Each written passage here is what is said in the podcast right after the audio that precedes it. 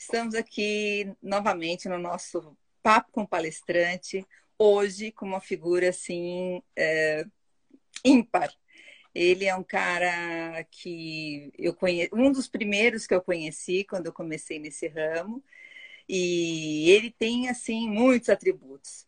Graduado em comunicação e publicidade, também em administração, pós-graduado pela ESPM, fez especialização na Wharton Business School, na Pensilvânia, é professor de MBA da FGV, escritor e palestrante. Esqueci alguma coisa? Não, sou pai de três. Ah, depois você vai falar depois. Isso você vai Tem um falar de depois. coisa. Com vocês, Cláudio Tomanini. Muito obrigada. Obrigado, obrigado, obrigado. Obrigada de ter aceito o meu convite. Obrigada mesmo. viu? Prazerzão, prazerzão, de verdade.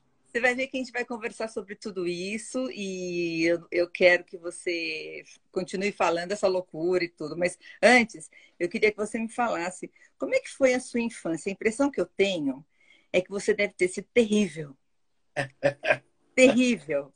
Então eu queria saber assim como é que foi a tua criação. é, Me conta um pouquinho do Cláudio Tomanini. Ninguém nunca me perguntou no- no- isso numa, numa live, cara. Muito engraçado. Olha, por uma coincidência absurda, absurda, absurda, eu hoje fui almoçar com o meu filho na casa da minha mãe. Tá. A minha mãe, a figura fantástica, 79 anos, meu pai 83 para 84, e a minha mãe tem mieloma múltiplo há 16 anos. Ela bateu o recorde mundial, isso não é mentira, não, recorde mundial de eh, pós-vida, né? Eh, pós-vida não, né? De, de De conseguir sobrevivência, de né? sobrevivência, obrigado. Sobrevivência com uma patologia tão séria como essa daí. E só quem, quem tem na família ou já passou por isso, por um processo aí de. É, você imaginar uma coisa? Ela faz quimioterapia a cada três meses, há 16 anos. Há 16 anos. Ela, ela tem cabelo? É, cai o cabelo, nasce cabelo. Cai o cabelo, parece aquele negócio do, do, do senhor Miyagi, sabe? Cai cabelo, põe jaqueta, tira a jaqueta, põe jaqueta, tira a jaqueta. Uma vencedora, hein? Total, total. Ela foi lá, preparou o almoço. O meu filho, o menorzinho, tem seis anos. E ele ligou para a avó: Vó, eu não quero ir para a escola hoje, porque ele vai na atividade lúdica da escola. Eu não quero ir para a escola hoje, que eu quero ir aí visitar você, que faz muito tempo, estou morrendo de saudade. E o meu pai falou que eu tenho que visitar você sempre, porque você pode morrer a qualquer hora. Eu falei, filho, não era isso para Ai, falar, cara. Não é, não é esse contexto que eu quis dizer, caraca. Mas você tem que falar da sua infância. Se não É. pode, não. Não, não vou, não, não vou. E aliás, eu estava conversando disso, porque o pequenininho tem a minha, é, o meu biotipo, a minha cara é muito parecido como ninguém foi. E eu estava conversando exatamente isso, né? Eu fui criado no Campo Limpo, na periferia de São Paulo. É, e a casa da minha mãe, uma casa super simples, humilde, ela foi construindo. Meu pai fez o telhado, aliás, minha mãe fez o telhado, fez o poço. O que era periférico, meu pai fazia. O que era coisa mais mirabolante, minha mãe fazia. É, inclusive colocar telhado, assentar tijolo, e etc, etc. Olha, que barata.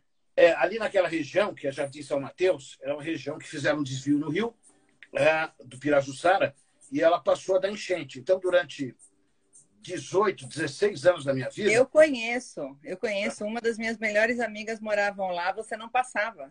não. Mas o- Não a casa da minha mãe entrava água, era uma das casas afetadas. Então, Que era assim, é, dezembro, novembro, dezembro, janeiro, fevereiro, era em torno de um metro, um metro e meio de água, pelo menos duas vezes por semana. Então, Aí você é, ficava nunca- brincando na água.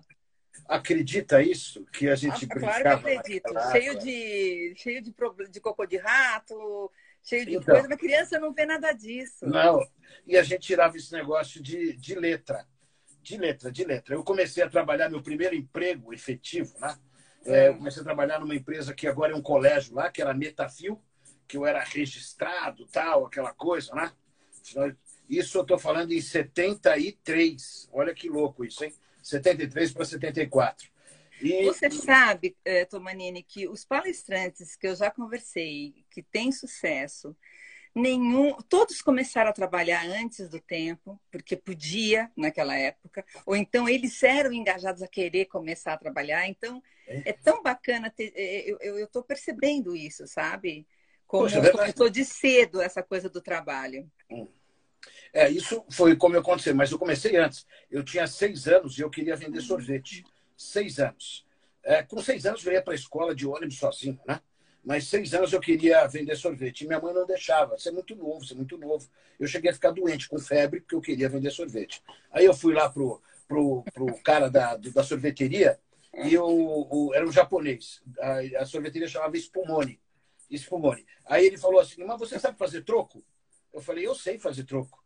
Ele falou assim, o sorvete custa um real. Se o cara te der cinco reais, quanto você tem que devolver para ele? Eu falei, quatro. Aí se o cara pedir dois sorvetes, três. E se o cara pedir seis sorvetes, eu falo sim para ele, ó.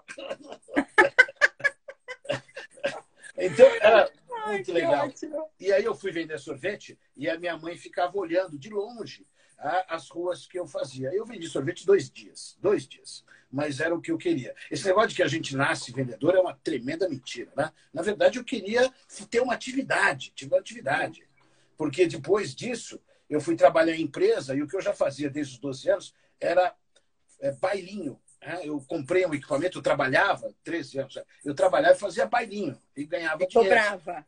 Cobrava, cobrava, porque eu, eu, dava, eu alugava o salão, com 15 anos, eu alugava o salão da igreja, sabe o salão da igreja anexo, lá da igreja São José, inclusive, que era lá no Campo Limpo, e eu vendia o ingresso para fazer as matinês. É, eu, um amigo meu, me ajudava a fazer isso tal. Então era muito interessante fazer esse negócio. Isso acabou me levando a ser DJ, a ganhar dinheiro com esse negócio. E eu, você fala assim, você jogou bola? Não, sempre não gostei, nunca gostei de futebol. Nunca gostei de futebol. Ah, por quê? Porque eu queria saber, se tinha campo de futebol, eu queria saber se eu podia fazer lanche para vender o lanche lá. Mas nota uma coisa, ah, então você. Era empreendedor. Você é, tinha uma bem empreendedora. A, a, ideia era o seguinte, né? Não tem nada de eu, eu nasci vendedor, nada disso. É que eu via a condição que meus pais tinham.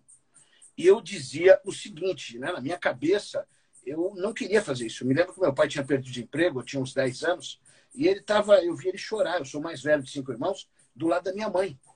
E aí eu fui lá e falei assim, pai, não se preocupa, eu vou ganhar muito dinheiro, vou ficar muito rico e você não vai precisar, não vai mais, a gente vai comprar um monte de comida, tudo que você quiser de comida a gente vai ter. Esse negócio me segue até hoje, que na minha geladeira eu, eu moro num apartamento, eu, meu filho, meu outro filho, minha mulher. É, eu tenho freezer do, do, do, congelador, que é grande pra caramba, aquele side by side, e tem um outro freezer. Só para sorvete? Outro... Não, não, só para colocar comida. Eu ainda tenho um problema seríssimo com isso. É assim, ó, para mim pode faltar. Imagina agora na Covid, como que foi? É, mas assim, eu não posso deixar a geladeira estar tá vazia. Me dá desespero até hoje, porque vem uma memória afetiva disso da minha infância. Ah, você se você tem um problema. Não, eu tenho um problema de fazer compra em mercado, de Sim. comprar, de. Isso é muito coisas. sério. A criança que tem aquela vontade de comer um negócio, vê às vezes o outro comendo e não consegue comer, é, é, é, é difícil, né? Muito Sim, difícil. E a, e a privação dos meus pais, que eu não queria que ah. ninguém passasse isso. Mas para mim não foi. Entende uma coisa? Casa da minha mãe deu enchente, nós éramos pobres, perdíamos absolutamente as coisas que tínhamos. Foto, não tem quase nada de quando era da infância. É... Uma, qual é a imagem que tem? Tudo de felicidade. Eu não tenho nenhum. Aqui, ó. A, a, a casa da minha mãe era a última a encher, mas a primeira a esvaziar. E quando começava a esvaziar, que às vezes demorava dois dias. É, o que, que ela fazia? Pegava toda a rapaziada da rua, a garotada da rua, que é uma favela embaixo, é, e colocava para dentro de casa. E ela ia fazer comida para todo mundo, ia arrumar dinheiro, uhum, é, comida na prefeitura. Ela pedia nos supermercados, é, panelão tal, para fazer comida para todo mundo. Então, é que negócio. Eu fui criado junto, né, que eram meus amigos de infância, e minha mãe colocava para casa.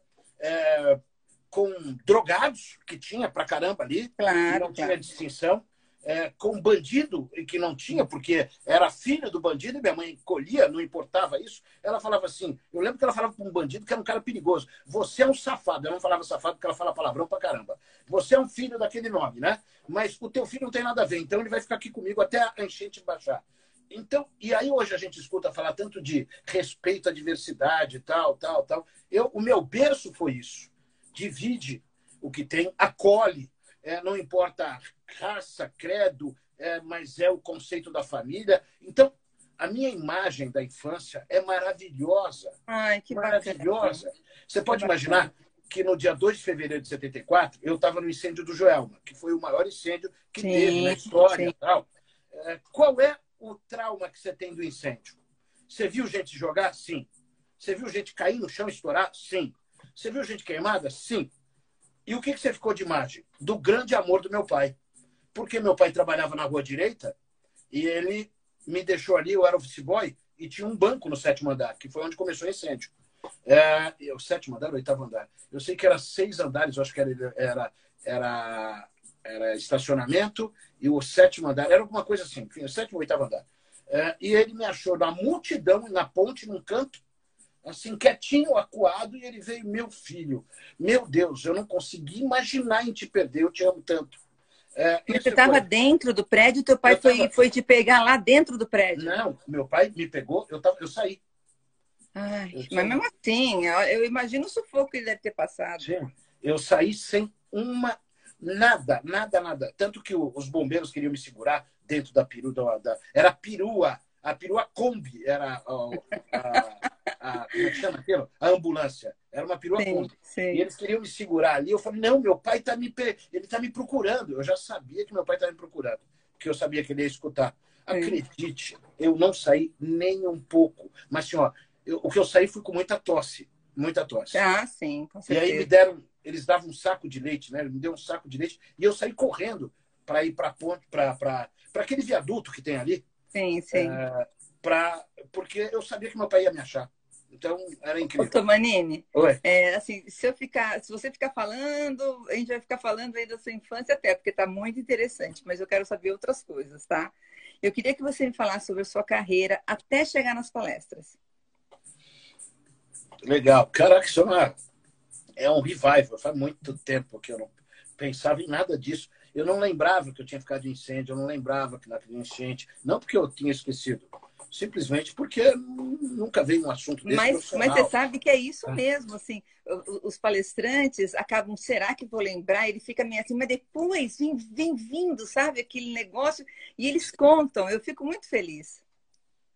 Bom, mas olha aí, também sempre uma carreira muito legal, né? É, eu, fazia área médica, estudava isso aí, mas não podia pagar, tinha uma dificuldade e tal. Enfim, tinha um programa chamado Jovens Médicos, num laboratório farmacêutico, eu fui lá, é, fiz aí o período que eu estava de férias, aí tinha uma vaga de rep, que era o representante comercial que fazia a, a apresentação dos produtos para médicos.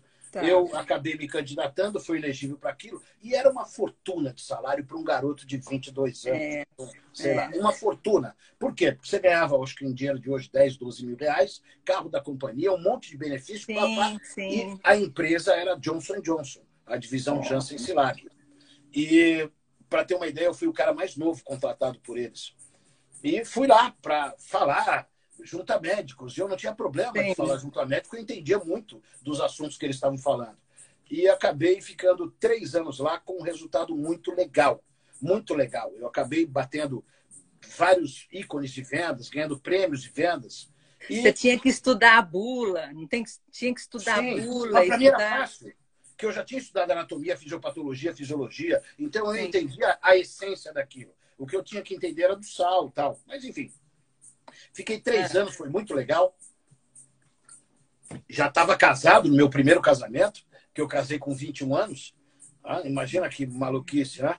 Tudo mais, tudo, fez tudo mais novo, tudo. Tudo. Meu primeiro apartamento eu comprei com 20 anos, lá no Campo Limpo, no Taboão da Serra. No Taboão da Serra. É. que tem apartamento até perto, hoje, né? né? É perto. É.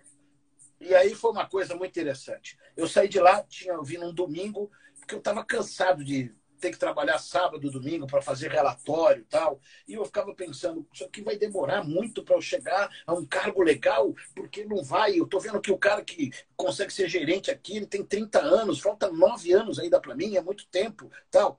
Falam que hoje essa geração X, Y, Z, que eu não acredito em nada de X, Y, Z, isso está muito no teu DNA e não da geração. Falam que é ansiosa. Eu era esse cara, esse, era. Eu sou esse cara ansioso. Ah, você amadureceu, você está menos ansioso? Não, não, não. Não, mas eu, eu daqui a 45 dias, 50 dias, eu faço 60 anos. Aí você fala, mas tá você não está. Ótimo, é, tá ótimo. Você não está ansioso? Você, aliás, não é menos. Meu, você não tem cabelo não. branco, meu. Olha só. Ah, mas sou, olha aqui, ó. ó. Mas é pouquinho, Tomanini. É. Meu, é pouquinho. E eu compro um, um, shampoo tonalizante americano que é muito bom, viu? É?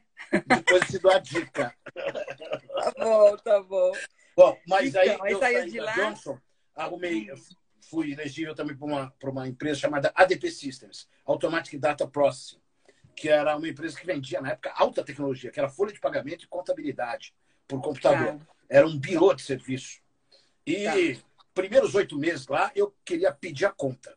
Falei, isso aqui não dá para mim, não dá, não tenho entendendo nada de tecnologia, bit, byte, e eu não estou conseguindo ganhar dinheiro, porque era um fixo pequeno e um... Vendas e comissão. Eu, é, comissão bacana. E aí eu lembro que a minha ex-mulher falou o seguinte: mas tá vendo? Você foi sair de uma outra que estava tudo certo para vir para essa? Aí o que, que deu? Depois ela falou que eu estava que eu estava certo nisso aí. Bom, enfim, demorei um tempo, aí comecei a ter resultado. E o resultado foi, foi, foi, foi.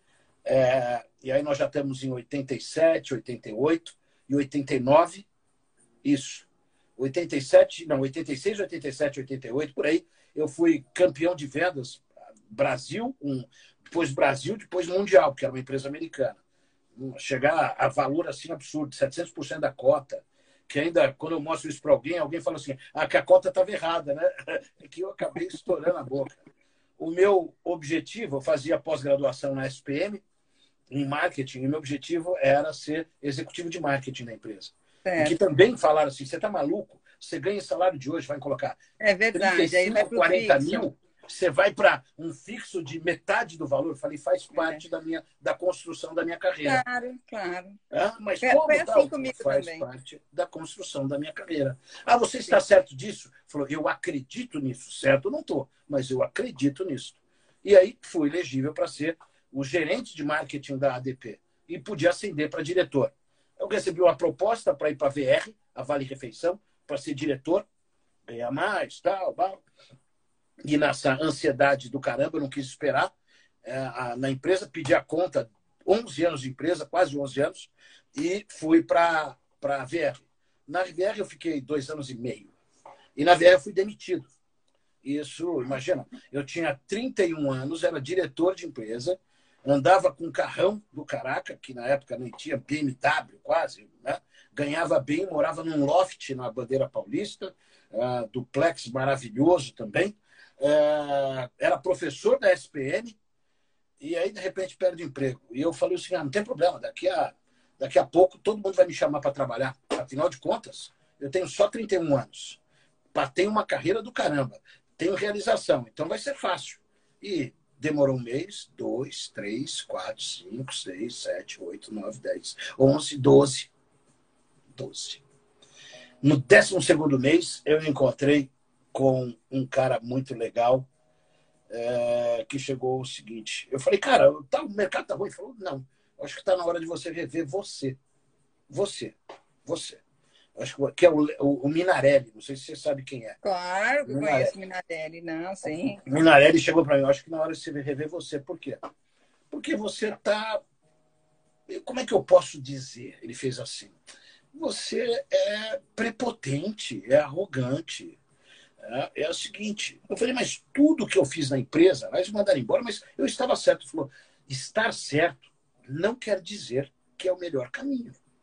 Porque a gente precisa chegar a consensos, a gente precisa. Ele gosta de você para falar dinâmica. tudo isso, né? Porque não, a gente não fala essas coisas assim para uma pessoa. Porque você fala assim, não, ele vai se chatear nem nada. Ele gostava muito de você para te falar Gosta. um negócio desse, né?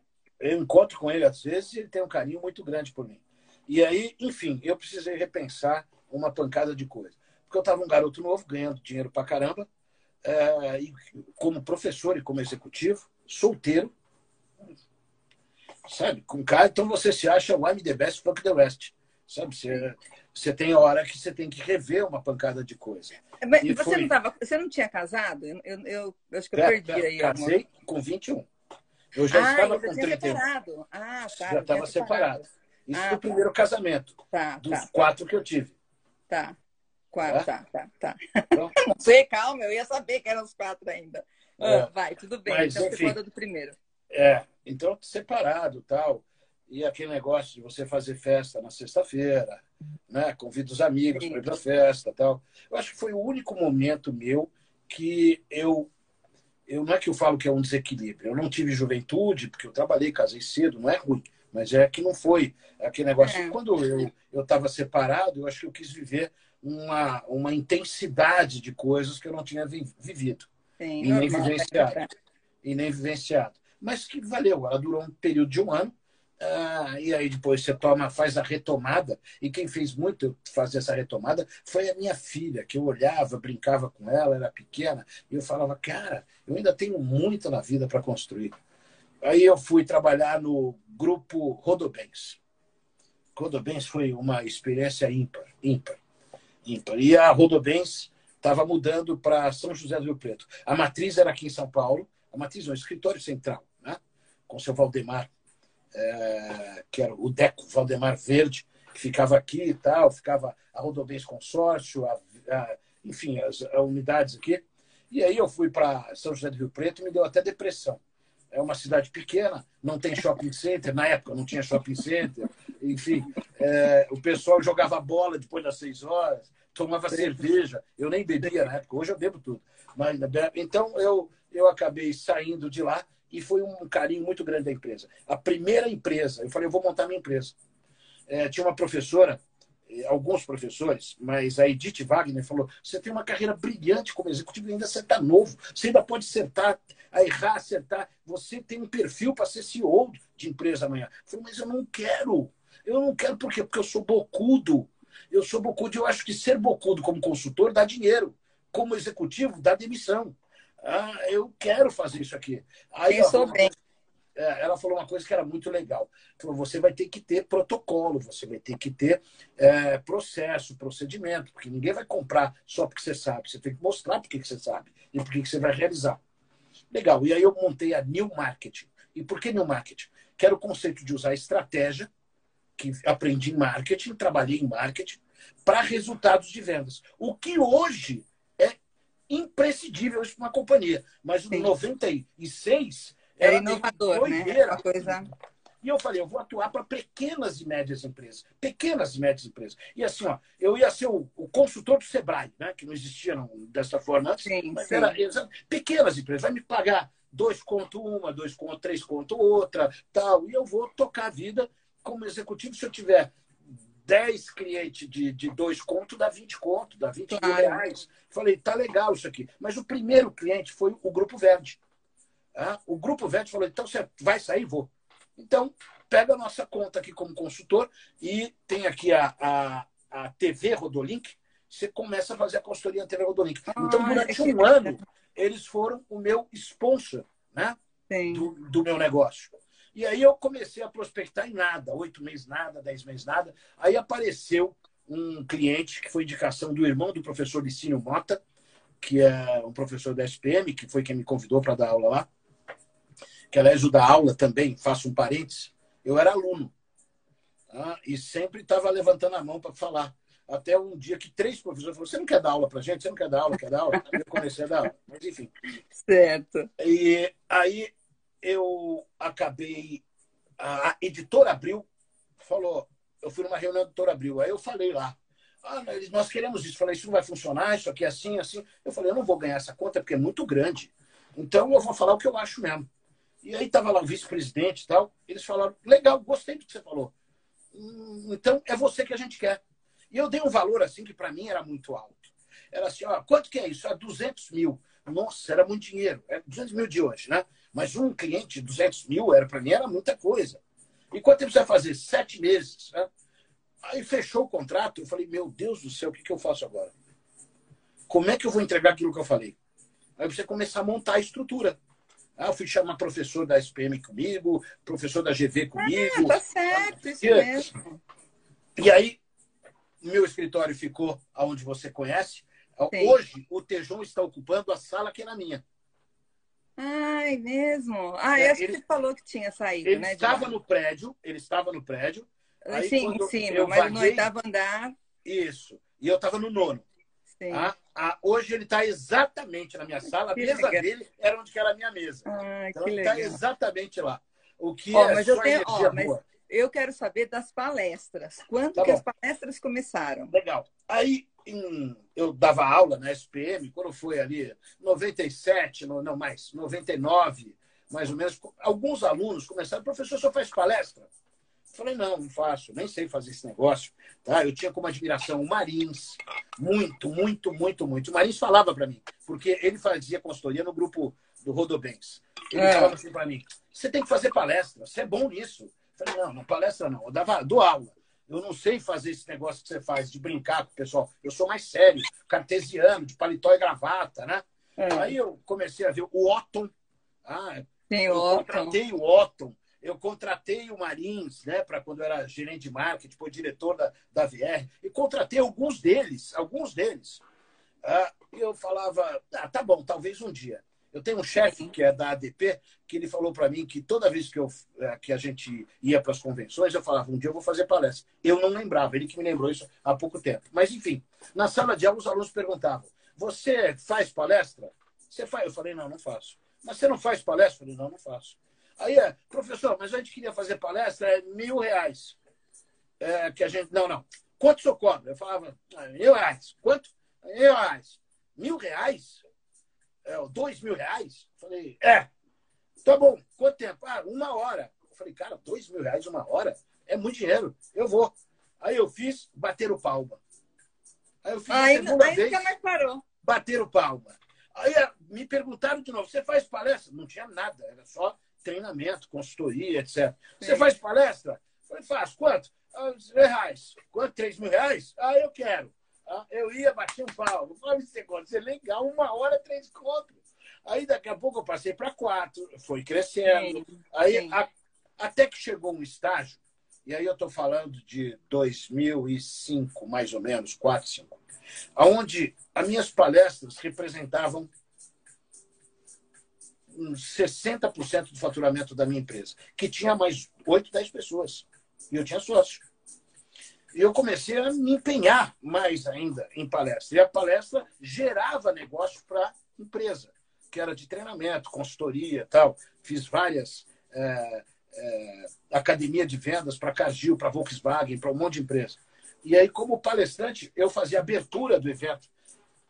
E os caras gostavam. Até a hora que chegou isso a representar 70%, 80% do meu negócio. E hoje, aula representa em torno de 15% do meu faturamento e o restante é oriundo de palestra, exceto 2020. Né? Ai, é, 2020 está fogo é. mesmo. E foi exatamente isso. Tem uma empresa de palestrante que, é. inclusive, foi uma aluna minha e ela começou a empresa dela dentro do meu escritório. Falou, ah, tem uma ideia de montar uma empresa, tal, tal. O que, que é? Legal, legal. Porque a primeira empresa de palestra, a primeira empresa de palestrante que eu conheci foi a minha. Eu tinha uma empresa chamada é, Visão Executiva, que foi criada em 98. E foi criada por um cara que foi aluno meu e que, infelizmente, depois faleceu num acidente é, aéreo e tal. É, e eu fiquei com a empresa lá. Mas eu falei, quando começou a sair palestra, eu falei, se eu continuar tendo uma empresa de palestrante e, e sendo palestrante, eu vou dar tiro no pé. Hum? Eu vou dar tiro no pé. Vou, os outros não vão me contratar, as outras empresas de palestrantes vão contratar. Então eu fechei e comecei a trabalhar em Muito cima bem. disso. É, Olha, é eu, eu, não legal. quero te cortar, mas eu preciso te cortar. Eu preciso. Tá. É, eu, eu vi todas as palestras, já te assisti várias vezes. E você tem duas palestras que eu acho que são bem legais e eu queria que você falasse um pouquinho, ou um pouquinho de cada uma, que é Mindset de alta performance, eu achei interessante, e quanto você vale. Isso ah, também ah, achei bem interessante. Eu queria que você desse uma palhinha de cada uma. Tá bom. Bom, Mindset, eu aprendi isso daí com a minha mãe, que na enchente eu ficava, uma vez eu chorei pra caramba, falei que merda de vida, que é uma porcaria. Eu preferia morrer e ela me deu um tapa na boca e falou: Ô garoto, olha para cima e não para baixo. Muda a tua cabeça, muda o teu foco. O que minha mãe disse, a linguagem de hoje é: mude o mindset, filho. Mude o é. mindset. É? é? Mude o modelo mental, a forma de enxergar aquilo e entender que é verdade. O que é interessante é que isso não acontece tem, tem livros, tem psicóloga que faz isso. Isso aí começou nos Estados Unidos, a questão de uns 10 anos atrás, esse conceito de mindset e tal. É, eu trouxe isso para a palestra, mas mostrando, em especial, algumas, alguns conceitos neurológicos disso. Né? Que mudar mindset não é uma coisa fácil, porque ele está muito atrelado a hábito que a gente tem. Então, Sim. a gente hábito. Tudo aquilo que é hábito, ele está em conformidade conosco. Tudo aquilo que a gente não conhece se, se chama caos. Ah, agora, ninguém prospera na vida sem passar pelo caos. E o caos ele não é negativo, ele pode ser positivo. O caos está muito associado ao estresse. E o estresse não é ruim se bem administrado. Sabe aquela coisa de, de cortisol, de, de, de da serotonina, serotonina, tal, tal. Isso não é ruim. Tanto é verdade que pessoas que trabalham com alto estresse são pessoas com uma resistência imunológica maior e muito menos propensa a ter ataque cardíaco, AVC e etc. É muito menor, porque o corpo cria resistência imunológica disso. Então, a primeira coisa que eu falo do mindset é a gente tem que entender o seguinte, que a gente tem é, o córtex pré-frontal, que é pouco desenvolvido em nós, porque ele requer esforço, ele requer prática, ele requer uma olhar no espelho e falar, quero mudar, é, para uma coisa que é o sistema límbico, que é a coisa da emoção, é, da, da, da, da, tal motivação pelo prazer, é, é a coisa do impulso, é, de, de, ter uma coisa assim mais de repente, né? Do repente das pessoas tal. E o que, que faz a gente evoluir como ser humano? É exatamente a capacidade que a gente tem de desenvolver o pré-frontal. Quando a gente desenvolve o pré-frontal, a gente consegue juntar razão com emoção ah, que gera um equilíbrio nisso. Que o Goleman já tinha falado isso, de quando ele falava de emoção, de inteligência emocional tal, que ele já tinha pego algumas coisas de mindset, da mudança de mindset, etc. E ela não, ela abre o cérebro e fala esquerdo, direito, etc. Mas o mais importante disso é o seguinte: não existe verdade absoluta, tudo é relativo. Não existe mais um mundo de ou é isto ou é aquilo, é um mundo de e. E o mindset mostra, a mudança de mindset mostra isso. Que quando a gente olha simplesmente com uma ótica, a, a gente não consegue resolver. É, é, um hábito do ser humano focar no problema e não na solução. Então, o que, que é? Eu sinto a dor tá? e não o caminho para a cura. Tá? Eu sinto. É... Por que, que a minha mãe sobrevive ao câncer? foi uma mudança de mindset dela. A forma positiva que ela tem de enxergar a vida se sobrepõe à negativa e exatamente dessa, dessa patologia. É comprovado cientificamente que quando a gente muda a nossa mente, que é uma caixa fantástica, é uma farmácia fantástica aqui, a gente consegue é, fazer coisas que a princípio eu achava que não podia. E eu sou um cara deste. Por quê? Quando eu era garoto, 16, 17 anos, eu tenho dislexia e eu tinha, tinha gagueira.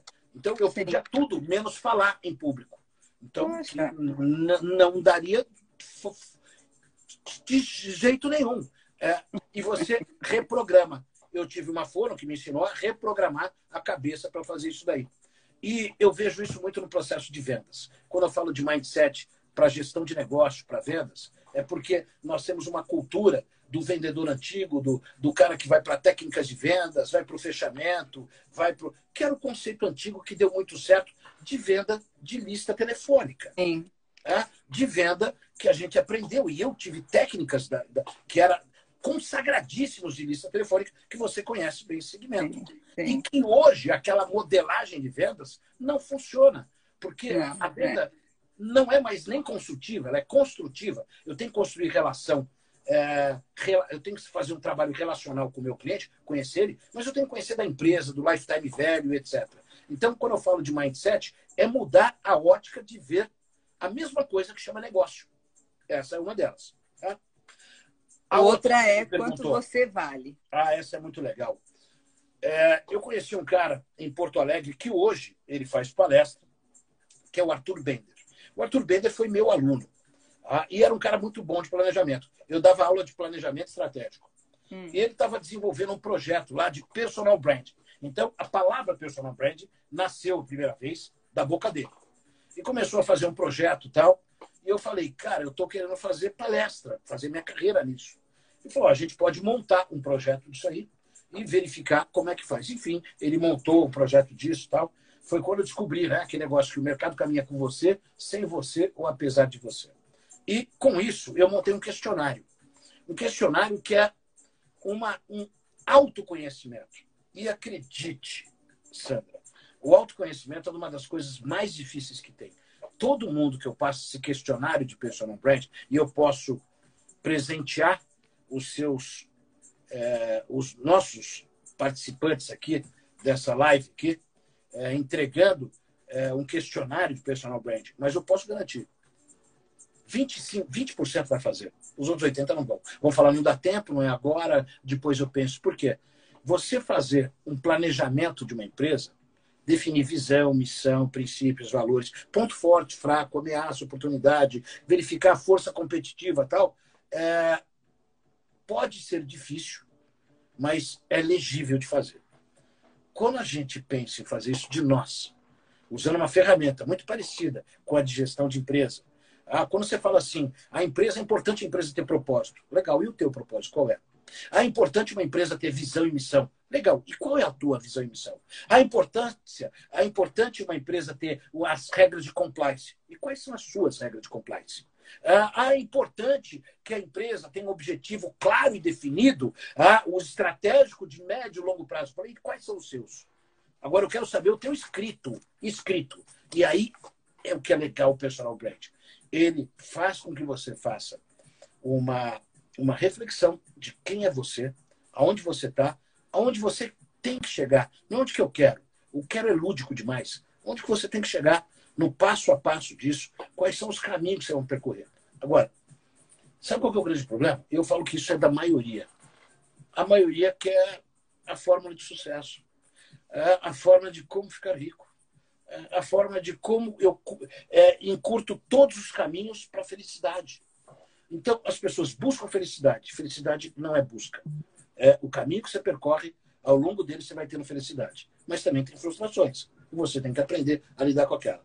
Você não é imbatível, não é o fodástico. Tem um monte de coisa que você vai ter que aprender a tratar com você. Você tem um monte de defeito. O melhor exemplo que a gente pode dar é agora. Hoje morreu, ontem à noite, né?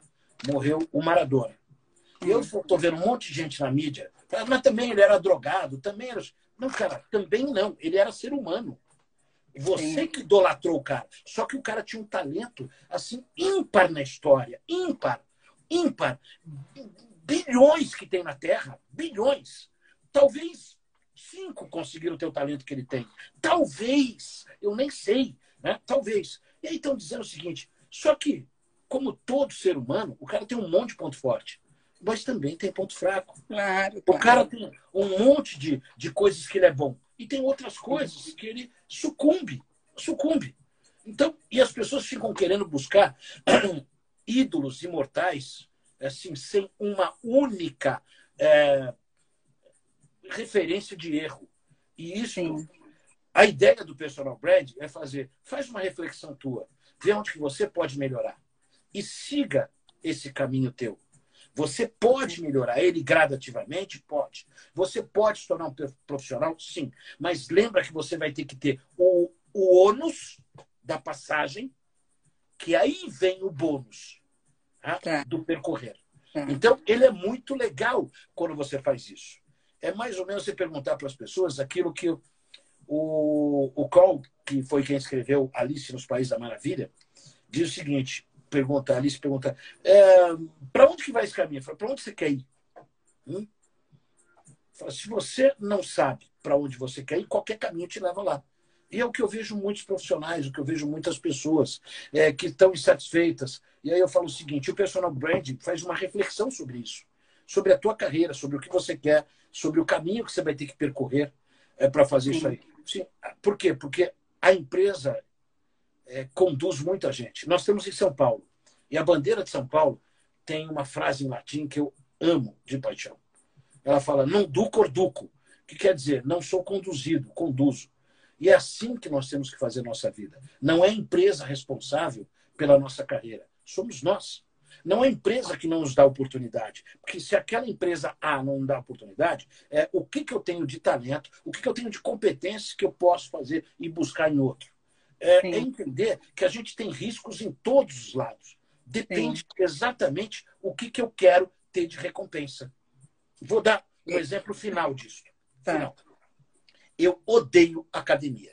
Odeio. Até a hora que eu fui no médico há dois anos atrás, ele falou: você tem que fazer. Olha teu colesterol como é que tá, bah, bah, bah, bah. Fui fazer esteira, achei um saco, porque é muito lento aquilo. Né? Eu fui fazer natação, achei monótono. Até a hora que eu fui fazer crossfit, que é um negócio. Eu descobri que crossfit quer dizer casa do demônio, em aramaico. Mentira, né? É um negócio maluco aquilo. Eu faço é. três, quatro vezes por semana aquilo. Eu gosto de fazer? Não. O rapaz que me dá aula lá, ele fala assim: não é possível, Cláudio. Você não gosta? Eu falei: não. Eu odeio vir aqui. Eu venho empurrado. Ele falou: por que, que você tem? E por que, que você vem? Eu falei: cara, porque quando a gente não tem motivação, a gente tem que ter disciplina. E a disciplina que me traz aqui. E o que faz eu voltar para cá é o resultado que eu tenho frente a essa disciplina. Que nos primeiros seis meses eu não vi mudança alguma. Nos sete meses não vi mudança alguma. Falam, ah, a gente muda o hábito. Um hábito se muda depois de 50 vezes. Eu estou dois anos e eu ainda não criei o hábito de ir para lá. Eu vou por disciplina. Eu sim, vou por... sim. Agora, só que tem uma coisa.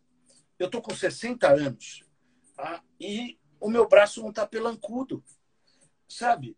É, eu estou me sentindo melhor, está mais durinho. É, tá não, é uma maravilha. É, Esporte é, tô, é muito importante. É, eu tô com barriga, tô. E como eles falam, né? barriga não se perde com o exercício.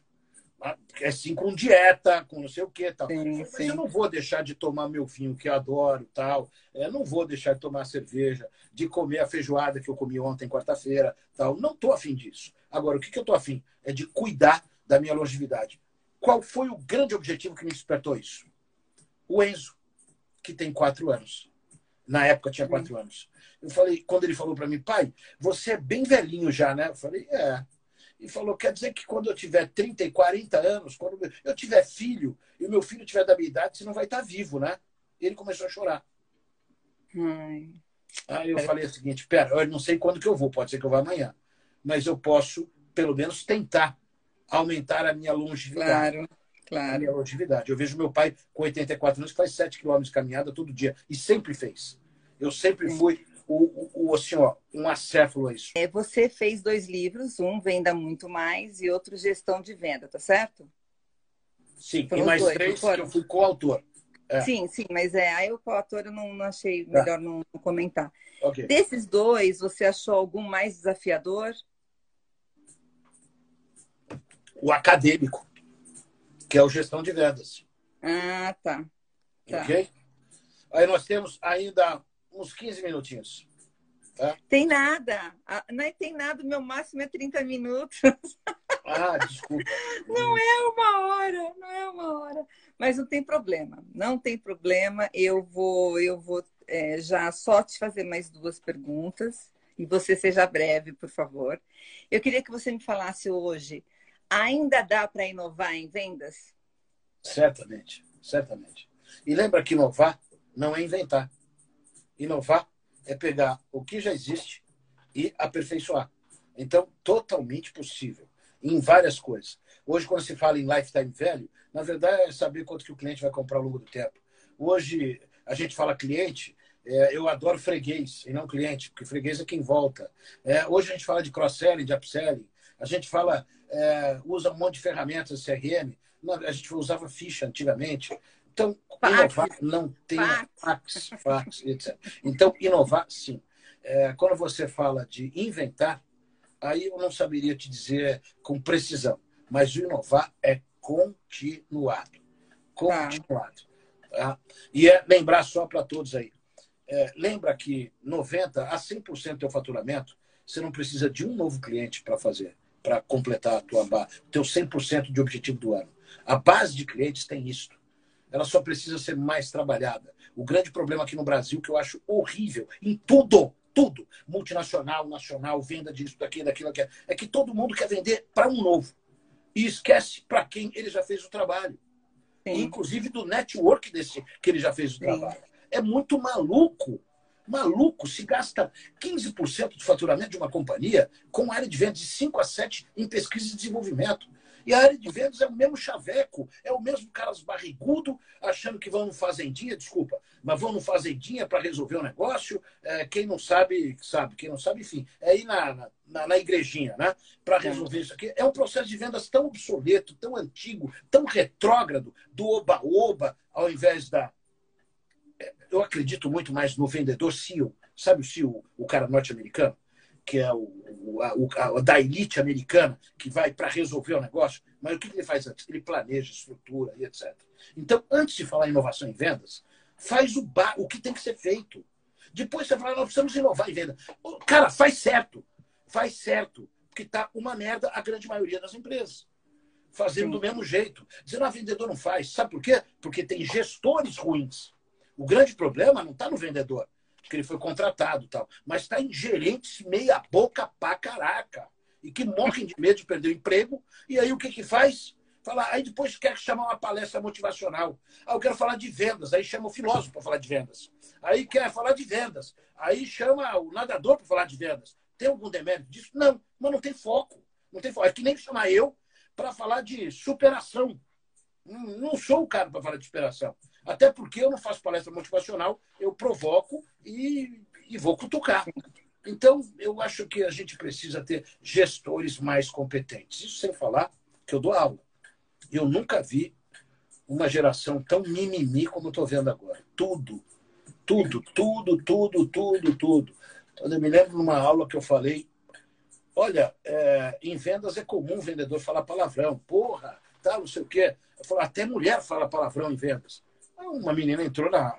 Era online, com até mulher. O senhor está sendo sexista quando você. Eu falei, não, não foi com essa intenção. Eu falei, que é menina, normalmente. Menina, não, mulher. Eu falei, não, estou falando referência, né? O sexo feminino, normalmente, assim, é mais, mais pudico na palavra. Não, pudico, aí fala um monte de palavrão. Isso é mentira, é porque não sei o quê, isso é uma, é uma afronta à mulher. Fazendo, eu falei, meu Deus do céu, faz o seguinte, faz o seguinte, é, me chama do que quiser. Se quiser, me pinto de preto agora e ainda faço munheca. Aí você vai falar o que você quiser. Porque tá um saco. As pessoas estão reclamando demais de absolutamente tudo. Tudo. Ao invés de focar na sua carreira, focar no que ela pode melhorar. É gente reclamando que bateram no cara, mataram o outro, que tá certo o outro cara ir para cadeia. Mas por que, que você não faz uma coisa melhor? Quantas você parou para ajudar alguém que estava precisando? Uhum. Quanto que você foi na periferia para ver aquelas crianças, não os pais, mas ver aquelas crianças que estão lá. Então, nós estamos passando também por uma mediocridade das pessoas, sabe? Que gasta muito tempo falando e não fazendo, de gestores é, pedindo e não sabendo o que, que é aquilo que pediu, e assim não vai. Olha, eu vou pedir uma dica. Eu peço isso sempre para todos os palestrantes. É, primeiro, eu quero pedir que me fala então uma dica. Uma dica. Me dá uma, uma referência. Porque Não, eu queria que você falasse uma dica, ou profissional, ou pessoal, algo que você falar nas suas palestras para o nosso público. Bom, então vou colocar duas que eu acho muito legal, né? Que a gente não consegue matar fome lendo o cardápio. Assim como a gente não consegue é, ser eficiente numa empresa simplesmente conhecendo a teoria. A gente tem que hum. colocar a teoria na prática e prática na teoria. Então, isso serve para todo mundo. Esse negócio que a, ah, a teoria não funciona é mentira. Ah, ah, o negócio aprende só na prática também é mentira. A gente tem que fazer as coisas de forma congruente. Um método disso para ter o mais. E a outra coisa é o seguinte: não existe sucesso sem muito esforço. Eu acho que todos devem dizer a mesma coisa. Não existe sucesso sem muito esforço. Tá? E tem um monte de gente dizendo como é que faz aquilo, como é que faz aquilo, e não tem o sucesso que apregoa e que vende falando. Então, a gente tem que falar menos e ter mais resultado nas coisas. E você não tem que fazer para mostrar para alguém. Você tem que fazer porque isso te faz bem. Ah, te faz bem. Nem tudo que você vai fazer na empresa que você gosta, na que você trabalha, você vai gostar. Mas aquela empresa, o propósito dela, é a tua cara? Se for, fica. Se não for, vai embora. Então, as pessoas precisam entender que nem tudo que eu faço eu gosto. É, como eu te falei da academia, eu não gosto. Eu gosto do resultado. E é importante. Então, Sim. se você não tem motivação, o resumo é esse: se você não tem motivação, tenha disciplina. Ah, porque aquilo vai te conduzir ao objetivo que você quer à frente. Sim. É fácil? Não é. Não é. Mas este, não tem outro caminho, eu não vejo outro caminho para isso. Querido, olha, foi maravilhoso. Você fala pra caramba, mas coisas uh, com muita propriedade. Eu que adorei bom. a nossa conversa. Te agradeço muito, muito mesmo, viu?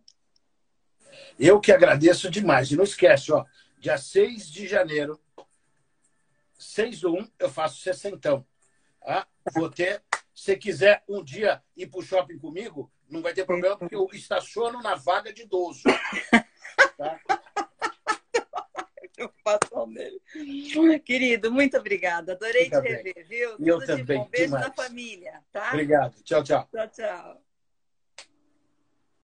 As humans, we're naturally driven by the search for better. But when it comes to hiring, the best way to search for a candidate isn't to search at all. Don't search, match with Indeed. When I was looking to hire someone, it was so slow and overwhelming. I wish I had used Indeed. If you need to hire, you need Indeed. Indeed is your matching and hiring platform with over 350 million global monthly visitors, according to Indeed data, and a matching engine that helps you find quality candidates fast. Ditch the busy work. Use Indeed for scheduling, screening, and messaging so you can connect with candidates faster. And Indeed doesn't just help you hire faster. 93% of employers agree Indeed delivers the highest quality matches compared to other job sites, according to a recent Indeed survey. And listeners of this show will get a $75 sponsored job credit to get your jobs more visibility at Indeed.com slash podcast. That's Indeed.com slash podcast. Terms and conditions apply. With the Lucky Land slots, you can get lucky just about anywhere. This is your captain speaking. Uh, we've got clear runway and the weather's fine, but we're just going to circle up here a while and uh, get lucky. No, no, nothing like that. It's just these cash prizes add up quick. So I suggest you sit back, keep your tray table upright, and start getting lucky.